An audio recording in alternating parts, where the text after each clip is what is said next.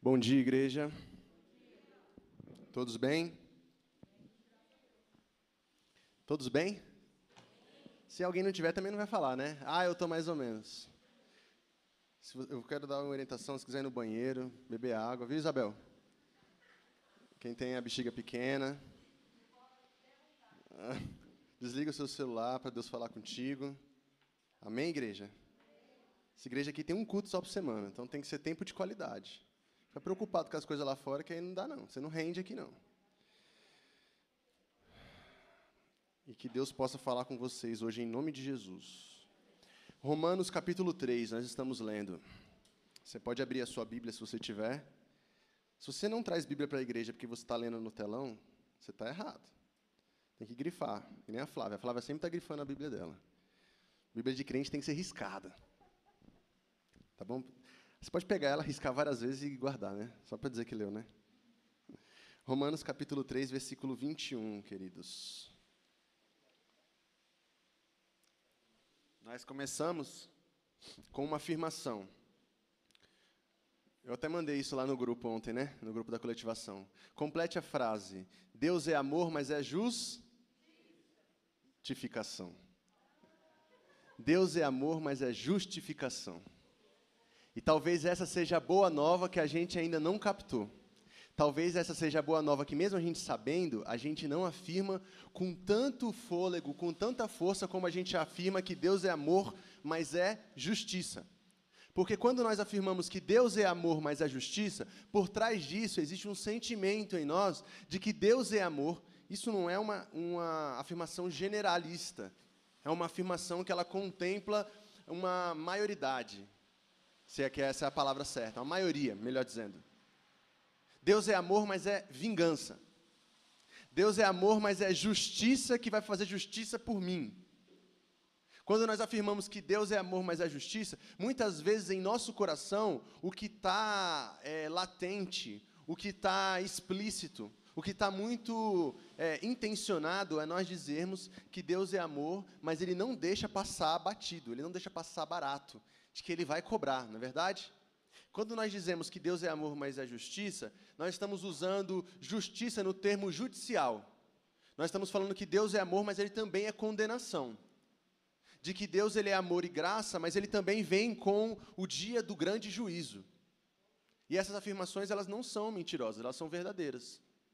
Mas mais forte do que Deus é amor e, é, e também é justiça, é a gente entender que Deus é amor e é justificação. Aí não é mais, né? É e.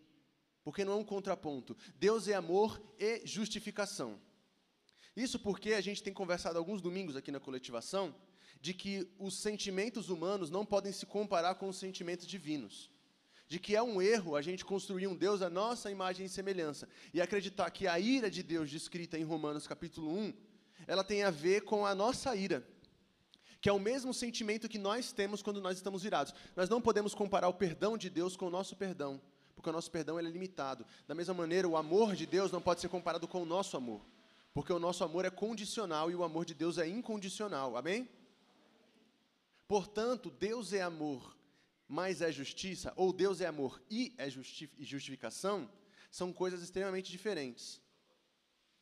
Essa semana eu estava lendo um comentário de Romanos do John Stott. E ele faz uma provocação interessante. Até postei no, no Instagram, porque eu fiquei pensando naquilo alguns dias. Ele fala: existe uma diferença da citação de Paulo é, em Romanos, aliás, em Hebreus, né, o escritor de Hebreus, que ninguém sabe quem é, mas eu chuto que é Paulo. Existe uma linha de que Paulo provavelmente seja esse, de fato. Quando ele diz o seguinte: é, o justo viverá pela fé. Isso é um texto muito lindo, né? E quantas vezes a gente não recebeu essa ministração na nossa vida? E essa ministração de o justo viverá pela fé nos fez respirar a esperança de que nós, se nós fôssemos justos, ou se nós formos justos, nós viveremos de fé em fé. E esse texto não deixa de ser verdade. É quase um texto motivacional. Mas o John Stott ele, fala uma, ele faz uma provocação. Ele fala assim: olha, existe uma outra interpretação, talvez, para a tradução desse texto, que é o justo pela fé viverá. Isso transforma essas duas afirmações em afirmações distintas.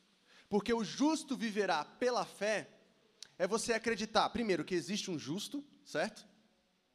E que esse justo ele vive de fé. Mas o justo pela fé viverá é que só é justo aquele que é justificado pela fé e por isso ele vive. Porque a palavra de Deus diz que aquele que crê em mim, ainda que esteja morto, viverá. Então, o justo pela fé viverá. Ou, vamos traduzir para o nosso contexto de hoje, o justificado pela fé viverá. Amém? Justificação. Então, quero que você coloque essa palavra na sua cabeça. Vamos ler Romanos, capítulo 3, versículo 21. Quantos aqui estão doentes? Levanta a mão. Gripados. Poucos, hein? Pensei que estava todo mundo gripado. Eu, eu, inclusive, estou. Mas eu declaro cura sobre a sua vida nesse domingo, em nome de Jesus. Amém? Sobre a minha também. Alguém pode declarar aí? Porque não dá para você se autodeclarar, não. É por isso que não dá para ser igreja sozinho, né, gente? Romanos 3, 21. Diz assim, ó, Mas agora se manifestou uma justiça que provém de Deus, independente da lei, qual testemunham, da qual testemunham a lei e os profetas. Justiça de Deus mediante a fé em Jesus Cristo para todos os que creem. Olha que interessante. O texto ele começa dizendo o seguinte: Mas agora começou com uma contrapartida, dizendo o seguinte: ó, mas agora se manifestou uma justiça diferente daquilo que vocês conhecem, que é uma justiça que ela provém de Deus. E a justiça que provém de Deus é diferente da justiça que provém dos homens. E ele está dizendo o seguinte: essa justiça que provém de Deus, ela independe da lei, ela independe da Bíblia, ela independe se você é evangélico ou não, ela independe se você frequenta igreja ou não. E aí ele diz, ainda diz mais: essa justiça que é manifesta a partir de Deus, existem testemunhas dela. Quem são as testemunhas? A lei e os profetas. O que, que ele está dizendo aqui? O que, que Paulo está dizendo? Presta atenção aqui para você não se não se perder. O texto está dizendo o seguinte para a gente. Paulo está conversando com judeus. E Paulo, conversando com judeus, está afirmando que aquilo que eles conhecem como a salvação deles, a lei, não mais é válido. E que a lei testifica dessa justiça que viria. E ele está dizendo o seguinte: os profetas que vocês leem também já haviam falando sobre essa justiça de Deus.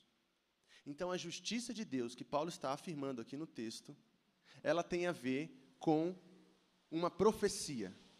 É uma justiça esperada de um povo que viveu a vida inteira sendo justificado pelos seus próprios atos, que viveu no mérito dos seus próprios atos, e que agora, aguardando ansiosamente, foi revelado a eles essa justiça divina. E o que, que é essa justiça divina? Diante dessa exortação, ele está falando sobre essa arrogância dos judeus que a gente já conversou nos últimos domingos. Essa arrogância dos judeus essa arrogância dos evangélicos, essa arrogância dos religiosos, de acreditar que porque eles têm acesso à Bíblia, de acreditar que porque eles têm acesso ao culto, eles estão justificados. Ou que eles têm um lugar de privilégio diante de Deus. E isso não é verdade. Isso não é verdade. Então, Paulo está afirmando isso. Agora não opera mais pela lei, mas por essa justiça de Deus. Olha o que está dizendo aqui. Agora não é mais a lei, mas é essa justiça. Qual é a novidade disso se nós estivéssemos falando sobre vingança, gente? Qual seria a novidade? Nenhuma. Porque essa justiça vingativa e a lei que os profetas seguiam, que os discípulos de Jesus seguiam, que os judeus seguiam, é a mesma coisa. Essa justiça vingativa que está no nosso coração, de que Deus ele dá para quem é bom, mas ele tira de quem é mal, esse espírito de Papai Noel que a gente colocou em Jesus Cristo, que não tem nada a ver, porque é totalmente meritocrático, não seria nenhuma novidade se Paulo estivesse falando dessa justiça vingativa. Portanto, o que Paulo está dizendo aqui, quando ele diz, mas, a partir de agora, inicia-se um novo tempo, mas, porém, entretanto, o que, que ele está dizendo para a gente é o quê? Ele está dizendo que é diferente daquilo que nós já conhecíamos. É diferente daquilo que nós já conhecíamos. Então esqueçam o que vocês ouviram falar a respeito de justiça até aqui e comecem a compreender o verdadeiro significado disso. Vocês estão acompanhando, sim ou não? Então a justiça já era anunciada. A justiça tem a ver com justificação. E a justificação, ela é estendida, ela é mediante fé. Ó, vou ler o texto novamente que a gente acabou de ler.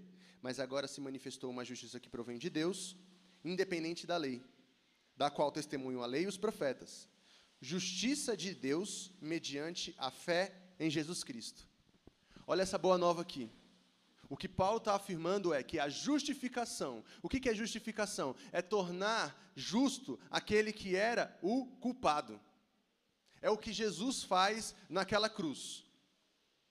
Ele puxa para si toda a culpa do pecado, e ele mata toda aquela culpa do pecado no, naquela cruz, para que aquela culpa não caia mais sobre você.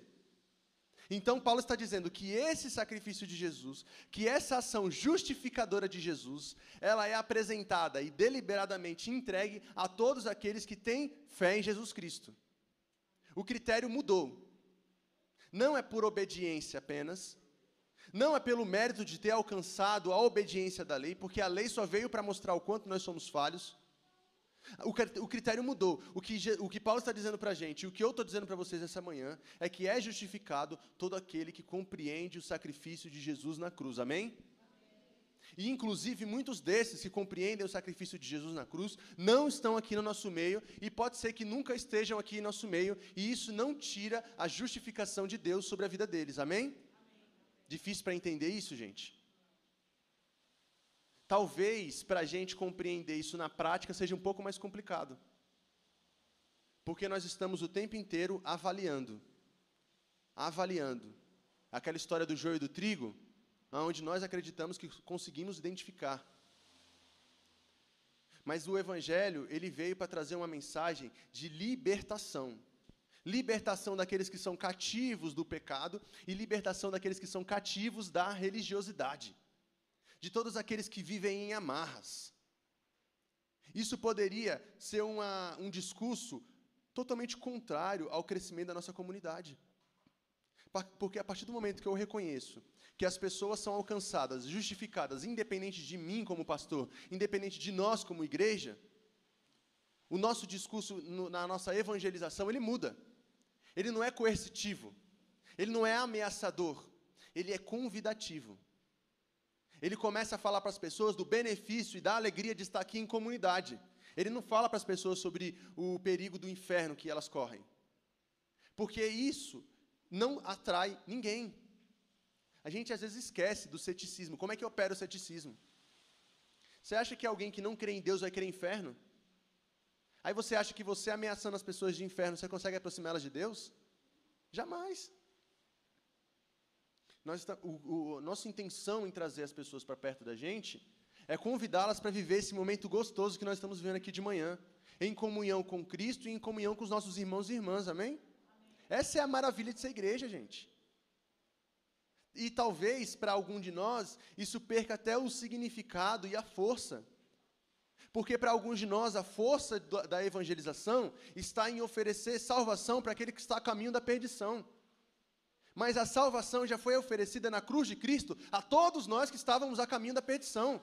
Porque todos, todos pecaram, todos erraram, todos caíram e destituídos da glória de Deus estavam, porque agora não estão mais em Cristo Jesus a partir da sua justificação. Então isso gira a chave, igreja. Isso gira a chave.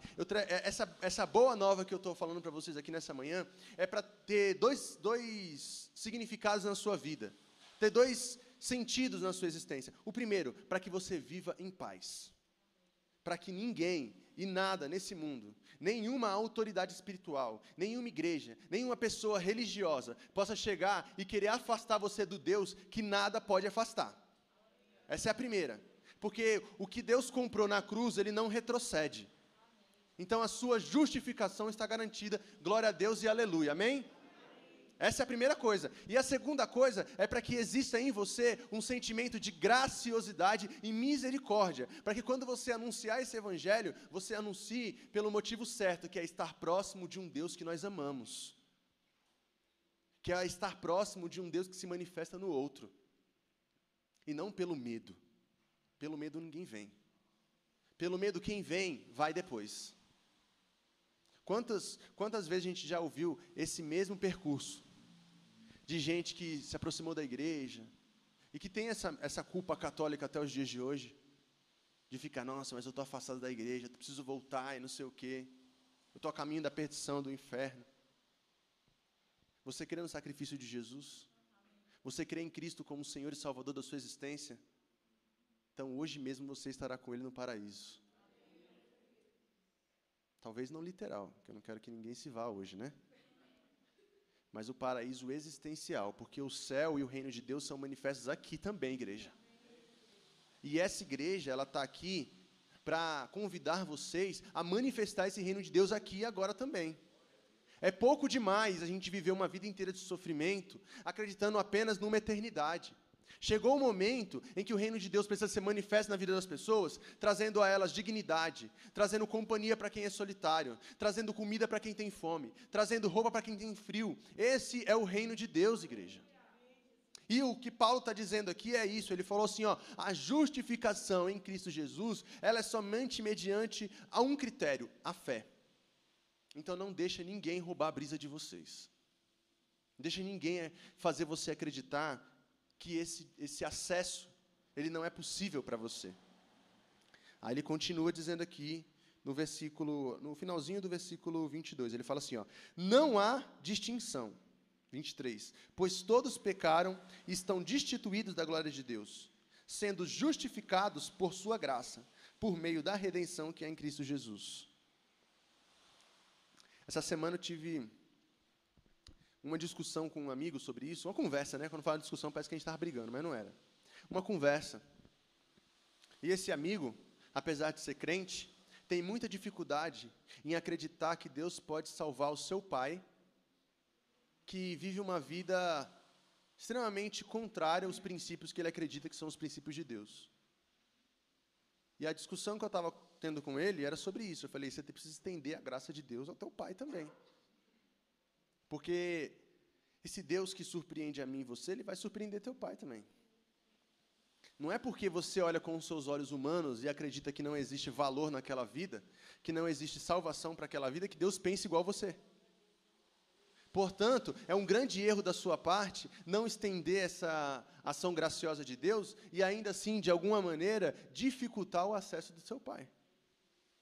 E aí ele tá, a gente conversando, ele falando que às vezes achava o meu discurso muito exagerado, né? Você fala muito de graça e não sei o quê, e não é bem assim. Porque Deus é amor, mas é justiça. É normal, normal.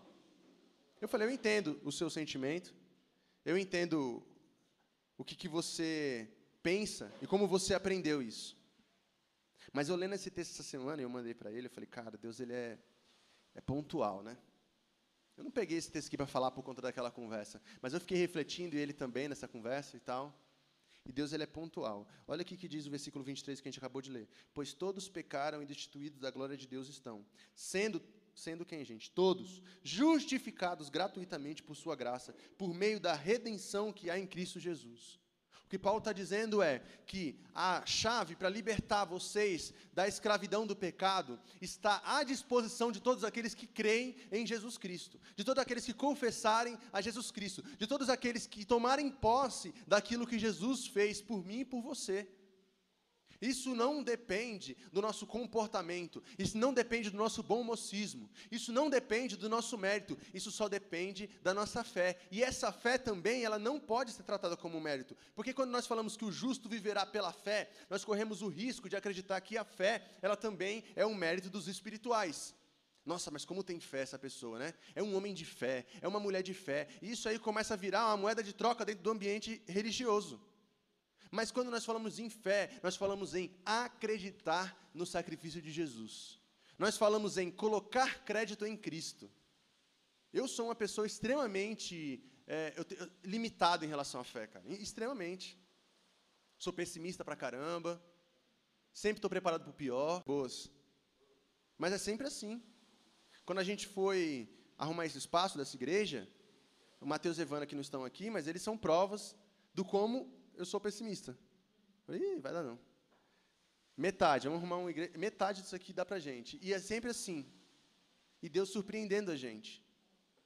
Só que a fé que está descrito aqui não é o seu privilégio ou não é o seu mérito convencendo a Deus de que, nossa, essa pessoa é de fé, eu vou ter que fazer. Não é como se Deus olhasse para você e falasse isso. Eu vou ter que fazer, porque ele tem fé demais. Não é nisso, cara é depositar sua confiança, sua esperança em Cristo. Eu não sei o que é do seu amanhã, eu não sei nem o que é do meu amanhã, mas eu tenho uma certeza que as misericórdias do Senhor se renovam a cada manhã, e eu tenho outra certeza de que o Deus que nunca te abandonou não vai te abandonar também.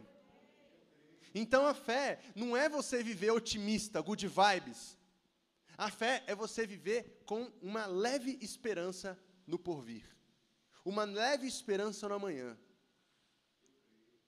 uma leve esperança de que ainda existe solução.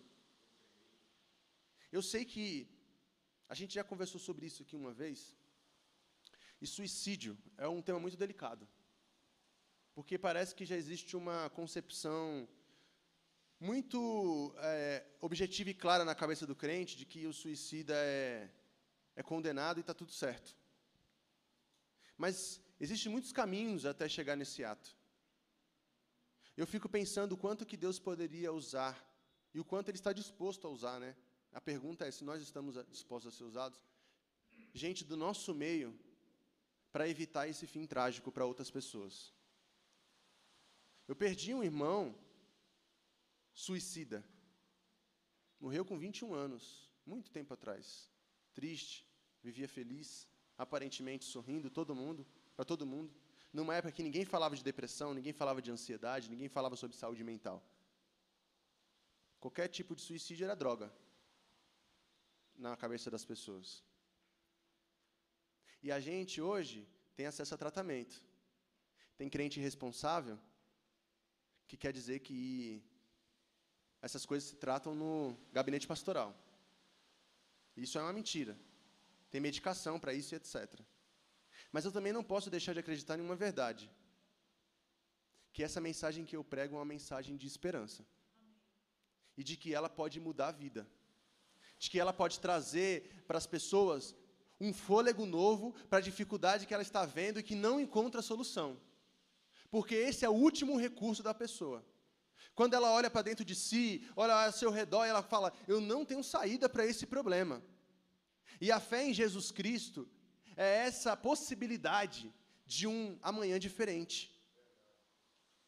Eu não posso acreditar que uma oração ou um gabinete pastoral vai resolver o problema daquela pessoa ou substituir pela sua terapia e sua medicação. Não é isso. Mas ou a gente acredita que isso aqui muda a existência, ou a gente para de falar sobre isso aqui, igreja. O que Paulo está dizendo aqui é que justificação é a palavra que vai deixar você em paz e fazer você levar paz para as pessoas que você é um agente dessa paz que excede todo entendimento, para que ninguém se glorie da sua postura de santidade. Não, porque eu estou próximo de Deus. Não, porque Deus fala comigo nas madrugadas. Não, porque eu e Deus estamos assim.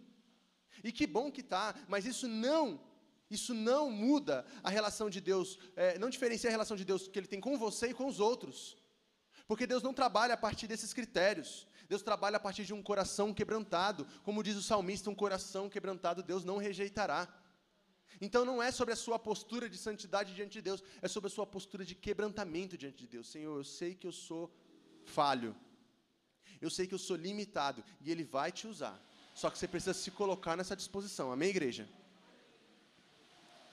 E aí é interessante porque quando nós falamos de cruz, nós perguntamos o motivo. Você já se perguntou o motivo da cruz? Aí você fala, ah, o motivo da cruz é para que Deus salvasse a gente do pecado. Mas é pouco. A cruz de Cristo tem várias implicações. Inclusive tem um livro ali atrás ó, que fala as três implicações da cruz de Cristo. Você pode pegar lá, é de graça. A cruz de Cristo tem uma implicação político-social. A morte mais vergonhosa possível para um homem que estava tirando a credibilidade do Estado romano e do ambiente religioso farisaico. Jesus desafiava a religião dos fariseus e a autoridade do Estado romano. Então a cruz de Cristo tem implicação política. Colocaram ele ali para ser exposto e envergonhado. Colocaram ele ali para ser exemplo. Não enfrente o Estado romano, não enfrente o sinédrio, porque eles são poderosos. A cruz de Cristo também tem uma implicação tem uma implicação salvífica. É trazer para nós, ou morrer naquela cruz, ou pregar naquela cruz, toda a maldição, todo o mal, tudo que existe de pecado, para que aquilo ficasse consumado para sempre. E a cruz de Cristo também tem uma, uma terceira é, implicação, que é o voluntariado de Jesus. E o voluntariado de Jesus vai fazer a gente mudar a nossa concepção de que Deus matou o seu filho. Porque Deus não matou o seu filho.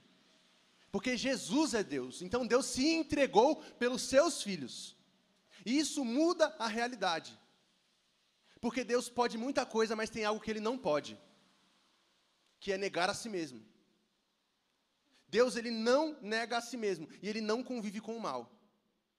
Então a história da redenção é a história de um Deus que criou os seres humanos à sua imagem e semelhança, que foram se corrompendo dia após dia, e se corrompendo, e se enchendo de pecado. E esse Deus que é santo, que habita em luz e não convive com o mal, foi se afastando dessas pessoas. E as pessoas foram colocando limites até Deus, foram colocando leis, foram colocando empecilhos, obstáculos, etc. Até que esse mesmo Deus que criou esse ser humano e sabia de todo esse percurso, arruma uma solução para se reconciliar com ele novamente, e essa, essa solução chama-se justificação.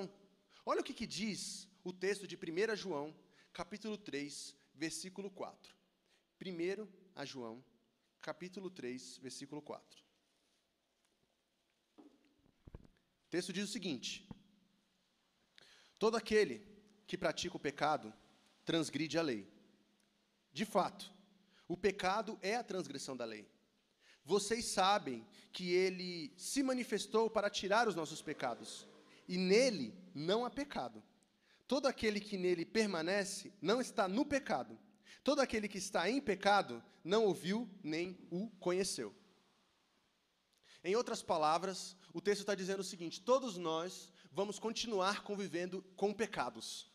Porque pecados são coisas do cotidiano, são transgressões, são é, maldades que existem em nós. Mas nós não estamos mais no pecado. Porque todo aquele que nele crê não está mais no pecado como culpado, porque foi justificado. Existe uma diferença entre justificação e santidade. Justificação é um ato de Deus, santidade é um processo de Deus. Se você entende essa mensagem e você quer entender e aceitar esse sacrifício de Jesus na sua vida, basta que você olhe para o céu e diga: Senhor, eu compreendo e eu te agradeço. Glória ao teu nome. Está justificado. A santidade é o processo que nós estamos caminhando para que nós possamos agradar o coração de Deus. Não tem a ver com condenação, não tem a ver com salvação, porque você já está salvo em nome de Jesus. Tem a ver com agradar a Deus. Então muda a chave e a pergunta. Do crente que agora não pergunta, será que isso leva para o céu? Será que isso leva para o inferno? Você, eu não sou o André Valadão. Eu não vou ficar respondendo o que é pecado e o que não é. A, a, a, nossa pergunta, gente, é a seguinte: a nossa pergunta é: o que, que agrada o coração de Deus? O que, que agrada o coração de Deus? O que, que é ético aos olhos do Senhor?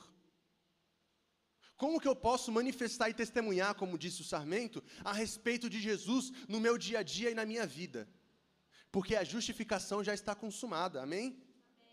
Olha o que a gente leu: todo aquele que pratica o pecado transgride a lei. Então ele já está dizendo que você que quer viver sob a lei já está condenado. Porque se, se, você, se você peca, você transgrediu. Se você diz que não peca, você está pecando, você está mentindo. De fato, o, o pecado é transgressão da lei. Vocês sabem que ele se manifestou para tirar os nossos pecados. E nele não há pecado. Ele se manifestou quem? Ele, Deus. Não é Deus, presta atenção, para que você entenda que nós estamos falando de um Deus que ele é amor. Para que você entenda que nós estamos, estamos falando de um Deus que ele é, ele é o próprio sacrifício. Em todas as religiões, o homem entrega sacrifício à sua divindade. O cristianismo ou o evangelho é a religião onde Deus se entrega em favor dos seus. Ele é o sacrifício. Pai, Filho e Espírito Santo são manifestações distintas do mesmo Deus.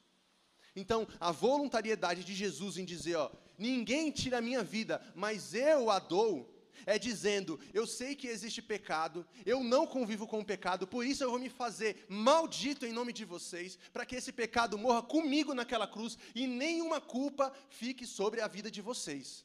Para que ninguém mais possa julgar vocês, para que ninguém mais possa dizer que vocês estão afastados de Deus, porque o sacrifício de Jesus, ele foi uma vez, para sempre e permanente. Porque Deus amou seu filho de tal maneira, Deus amou o mundo de tal maneira, que deu seu único filho, para que todo aquele que nele crê não pereça, mas tenha vida eterna. Então o critério é esse, é crença.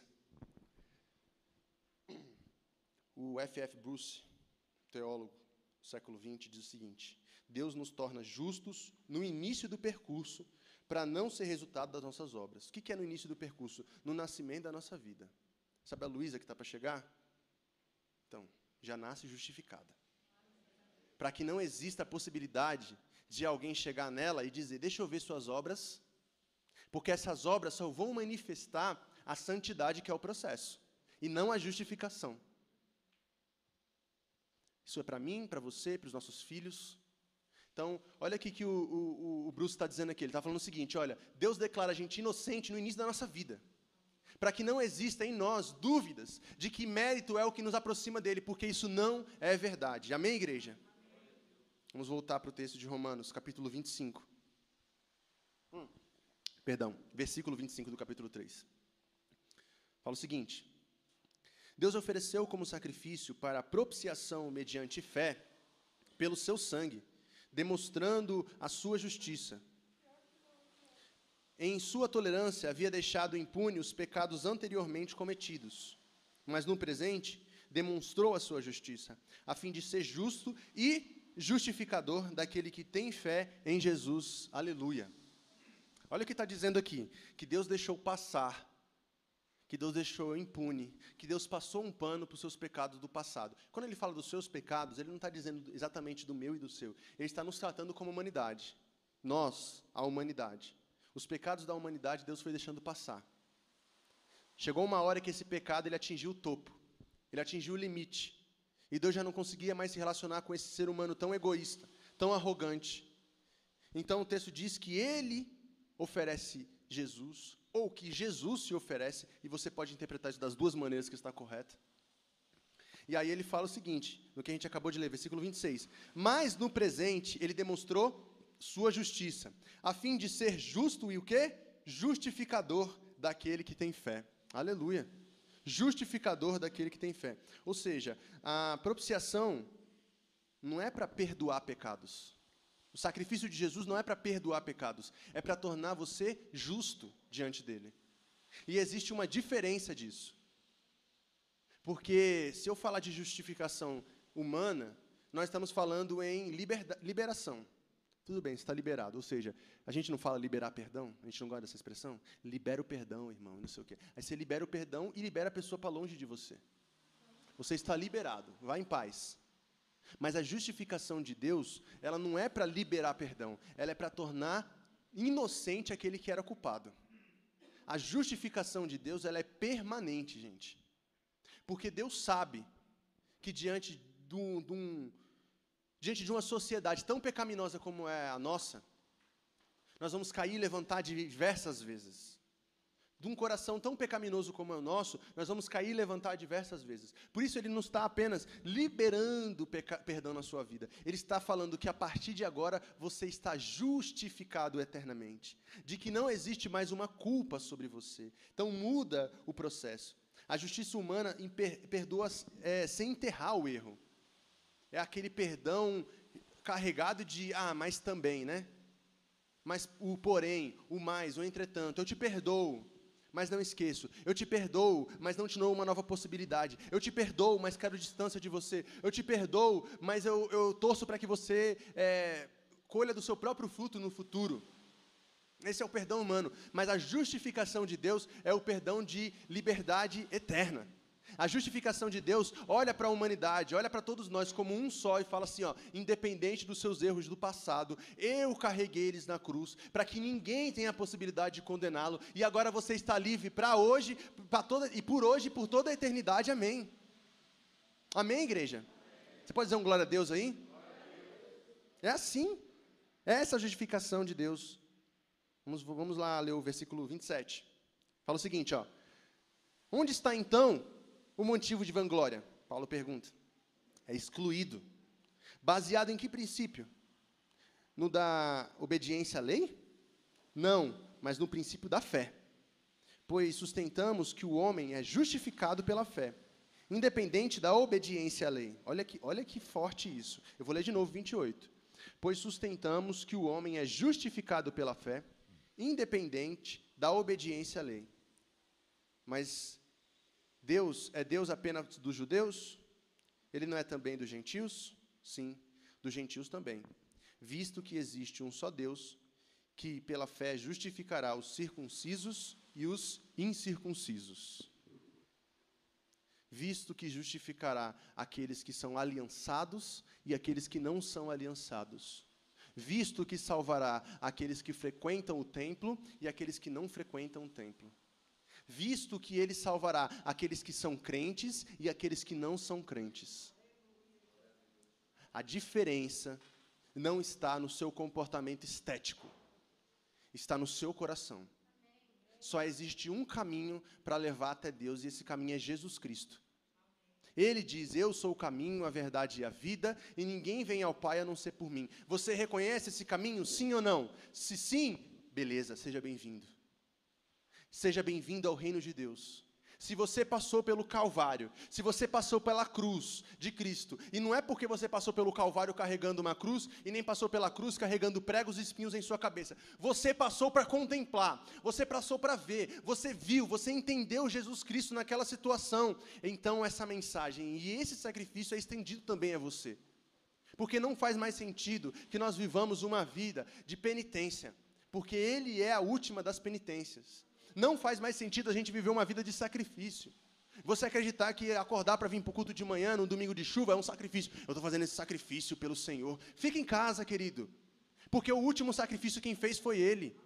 Ele quer que você faça isso com alegria. Ele quer que você faça isso por prazer, por estar no meio dos seus, para glorificar o seu nome, por gratidão por aquilo que Ele já te deu, e não por barganha. Senhor, eu vou frequentar oito cultos seguidos na semana, vou ver se o Senhor me passa naquele concurso. Não, não vai passar.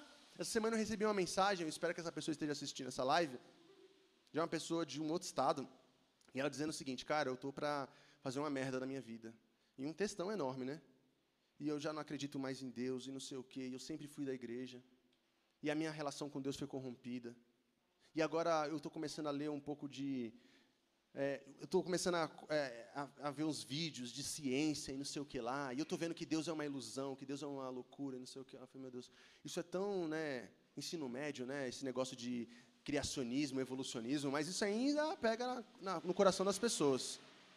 Eu falei, ó, oscilar sobre a existência de Deus, cara, é uma coisa humana. Todo mundo já passou por isso. Será que eu não estou falando sozinho aqui quando eu estou orando? Será que eu não estou me ajoelhando, eu não sou um besta me ajoelhando aqui para falar com Deus? Quantos de vocês já pensaram isso? Eu já pensei várias vezes. Então fica tranquilo. Aí eu falei, o que, que foi que tirou sua paz? Que você está a ponto de fazer uma besteira. Ele falou, cara, eu orei muitos anos para passar num concurso. E eu fui péssimo na prova. Aí eu falei, cara, mas Deus não te prometeu isso. Você tirou isso da sua cabeça. Que bom que você orou. Que bom que você é um homem de fé. Mas você estudou também? E mesmo que você tiver estudado e orado, a sua relação com Deus é tão frágil a esse ponto, de quando Ele não te dá aquilo que você quer, você o abandona? Será que isso não é um ídolo que você criou na sua cabeça? Será que esse mesmo, de fato, o Deus que nós estamos falando é o mesmo Deus que nós estamos falando? Eu e você?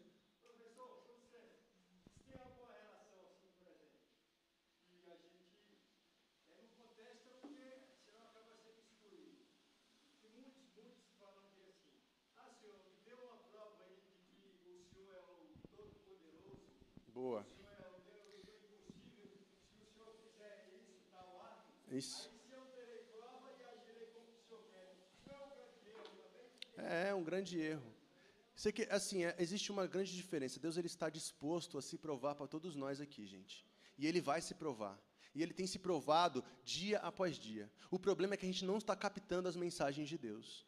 A fidelidade de Deus no acordar, no ter saúde, na comida sobre a mesa, no livramento que Ele nos dá do perigo. E a gente fica pedindo revelação de Deus para que o nosso próprio benefício apenas. Ah, Senhor, me dê 10 mil reais para acreditar que o Senhor é o Senhor. Cara, tá fácil assim.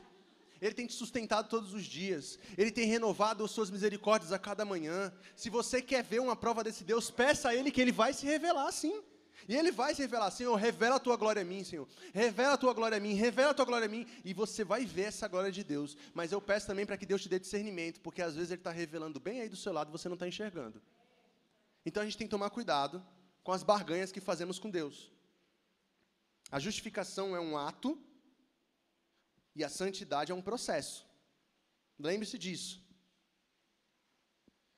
E aí o C.R. Sproul, que é um outro teólogo americano, nos anos 90, ele diz o seguinte: ó, Deus teria sido terrivelmente injusto se a propiciação, ou seja, o sacrifício, a cruz, etc., acontecessem sem o voluntariado de Jesus. E tem gente que acredita nisso.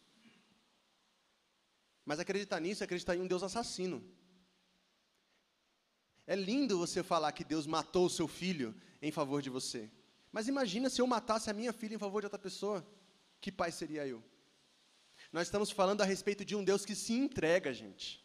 Nós não estamos falando de um Deus que mata, nós estamos falando de um Deus que se entrega. Ninguém tira a minha vida, mas eu a dou. E não só dou, mas eu a dou como o mundo não dá, como de uma paz que vocês não conseguem, de um amor que compreende a sua uh, que transcende a sua compreensão. Eu te dou de uma maneira permanente. Eu não te dou para barganhar com você, eu não te dou para que você possa ser fiel a mim, eu te dou de maneira gratuita. Essa é a graça de Deus.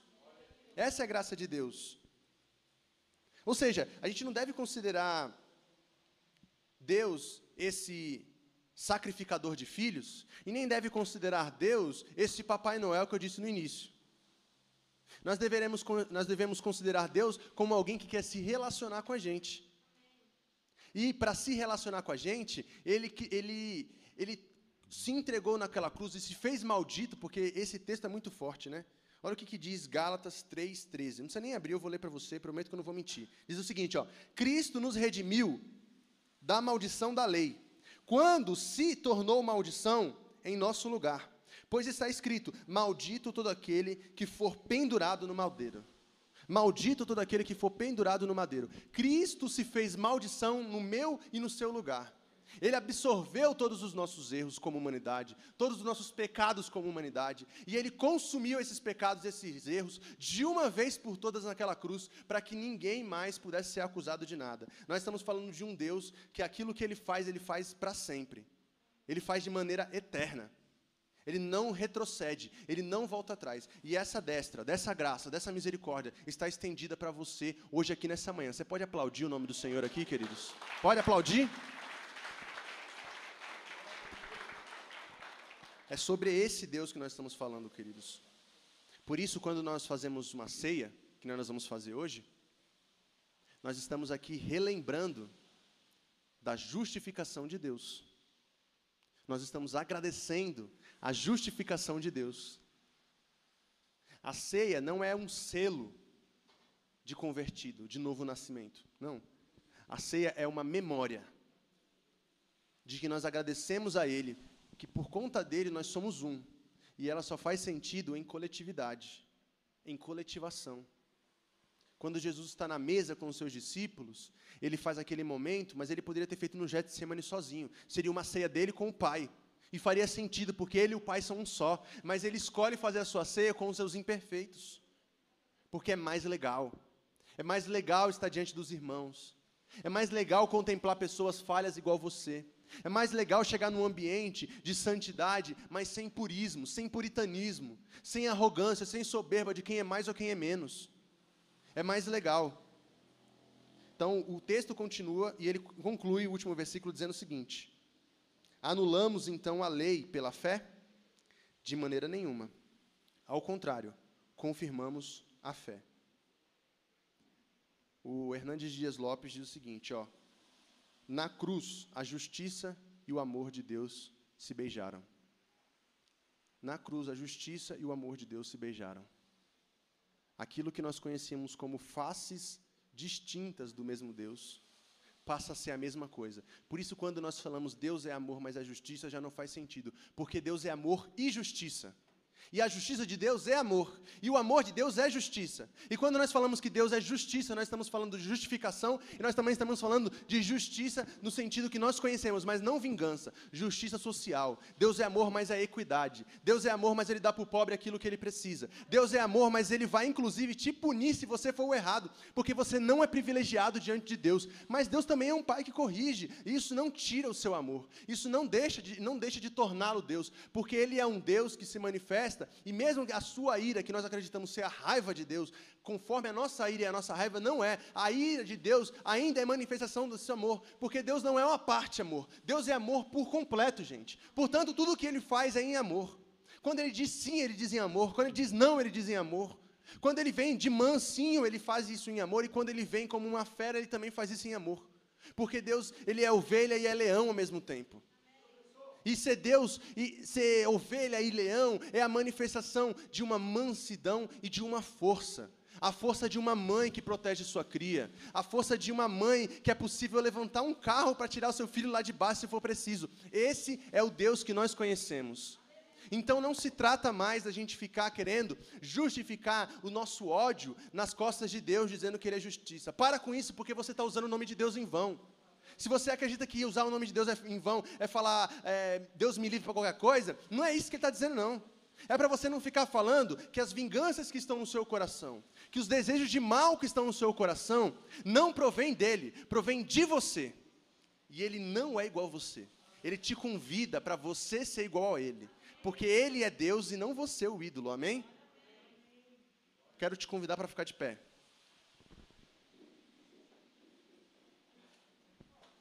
Aleluia. Eu não sei, cara, se você compreende o que é justificação. Talvez você esteja vindo aqui na coletivação tem um tempo. Talvez Deus esteja falando com você já tem um tempo. E você ainda não compreendeu exatamente o que significa isso.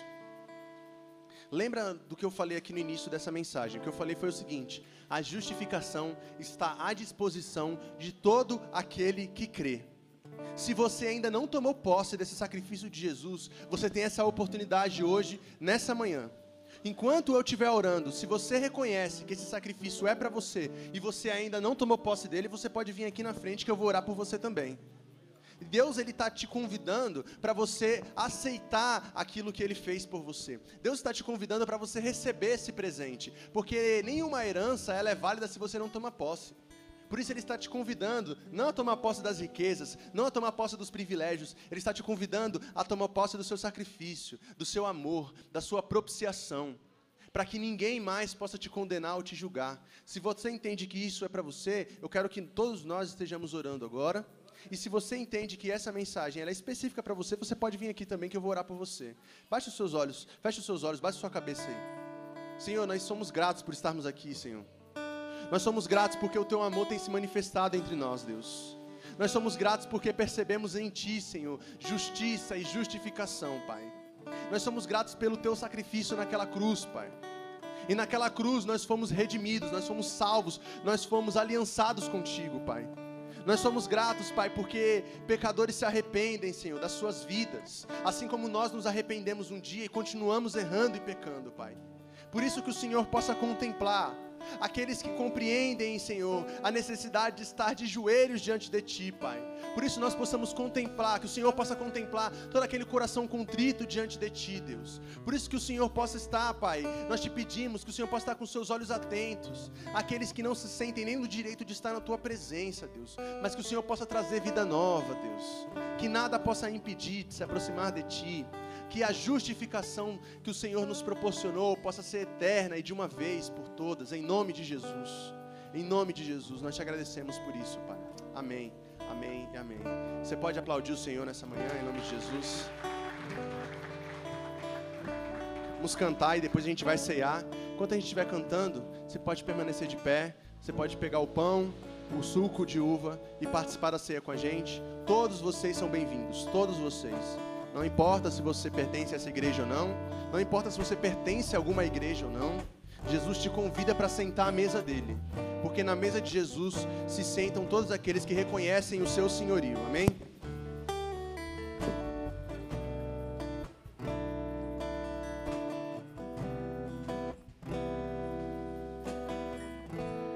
Deus em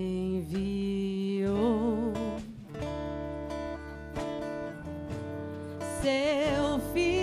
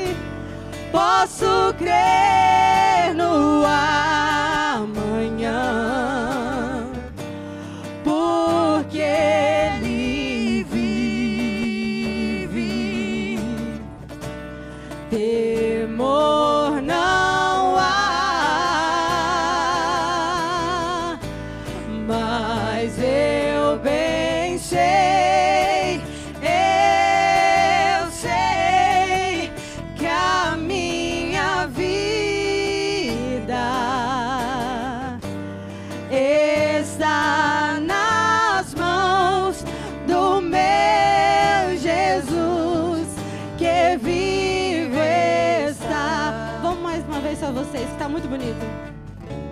Porque ele vive, nosso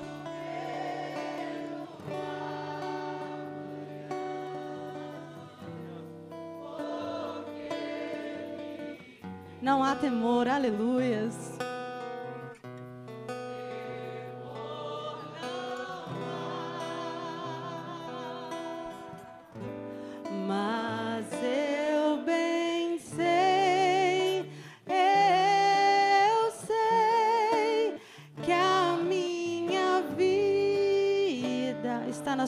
mãos, Senhor. Está nas mãos do meu Jesus, que vivo está. Glórias a Deus. Aleluia, tá vendo, gente? Melhor do que cantar worship, tá vendo? Crente raiz. Que massa. Obrigado, Senhor. Obrigado por isso. Pelo teu sacrifício, Pai. Por essa oportunidade. Nós somos muito gratos por essa igreja, por esse tempo. Aqui nós temos, queridos, esse suco de uva que simboliza o sangue de Jesus derramado na cruz. E a Bíblia diz que o sangue de Jesus, seu filho, nos purifica de todo pecado. Amém? É o que a gente falou hoje, justificação. Esse é o sangue que nos lava do pecado que nos suja.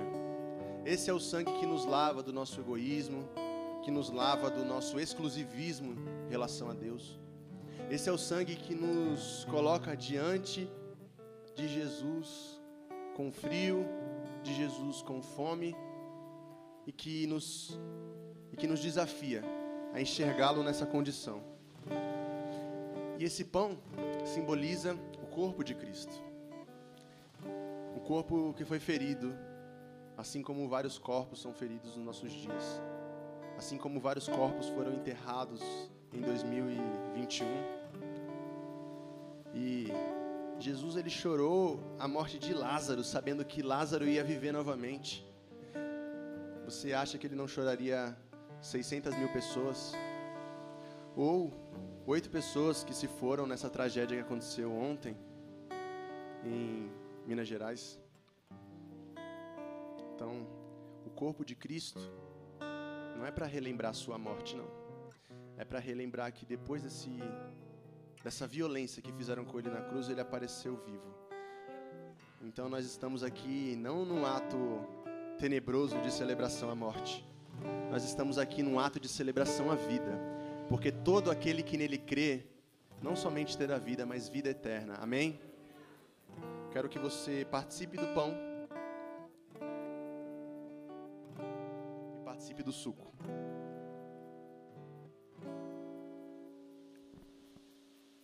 Glórias ao teu nome, Senhor. Tu és santo e nós te pedimos que o Senhor nos torne mais parecidos contigo. Em nome de Jesus, amém.